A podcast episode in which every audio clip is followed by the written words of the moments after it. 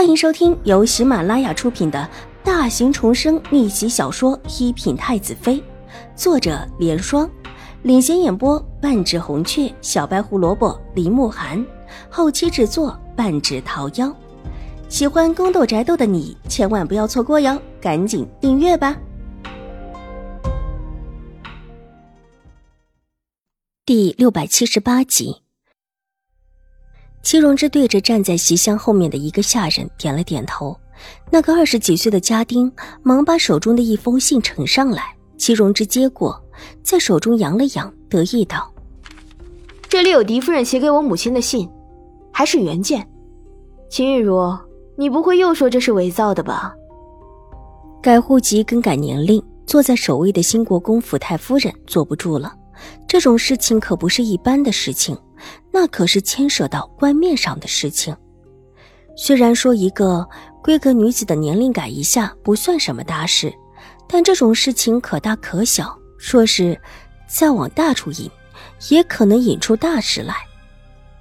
到底怎么回事？同样坐不住的还有秦怀勇。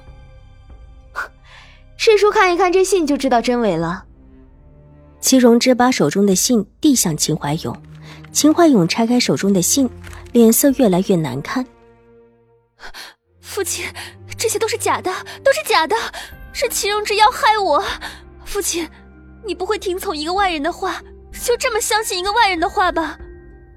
秦玉茹没有想到，齐荣之手里居然还有这样的东西。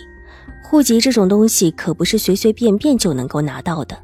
一边大哭一边道：“宁远将军，能不能让我看看？”新国公夫人抬眸看向秦怀勇，申嬷嬷急忙走过来。秦怀勇铁青着脸，把手中的信纸递到申嬷嬷的手中。申嬷嬷接过，转回身走到新国公夫人面前，把信纸递给了她。秦婉如侧了侧身子，水眸无声地划过了新国公夫人的脸，眼底一片幽冷。一说到年龄，果然她也坐不住了。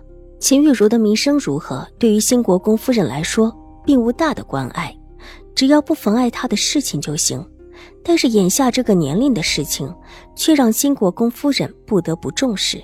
如果年龄配不上，必然会坏了他的事。唇角无声的勾了勾，又低下了头，手中的帕子轻轻的揉了揉。这事儿呀，可是越来越热闹了。那么接下来，他倒是要看看，他们如何的热闹下去。外祖母应当也快来了。这满厅的人，除了祖母是真心的站在自己这一边，其他人大多有自己的思量。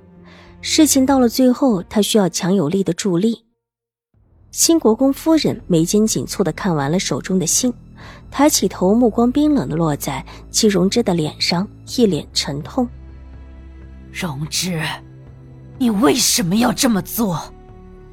母母亲，你，您什么意思？戚荣之忽然觉得不好，这和他想象的不一样。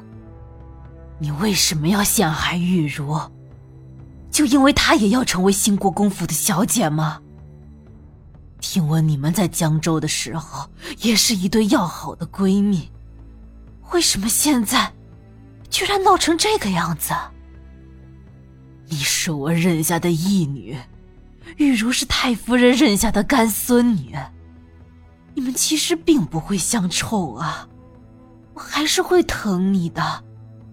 太夫人对你也是一样，你怎么就就这么想不开呢？要这么做？母亲，我没有，这是真的，这些都是真的。您若不信，可以去查。事情变得太快，在来之前，齐荣之已经想到过今天自己会面对的人。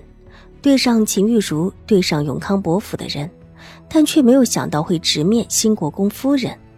这种时候，新国公夫人不是应当公平处理这事儿的吗？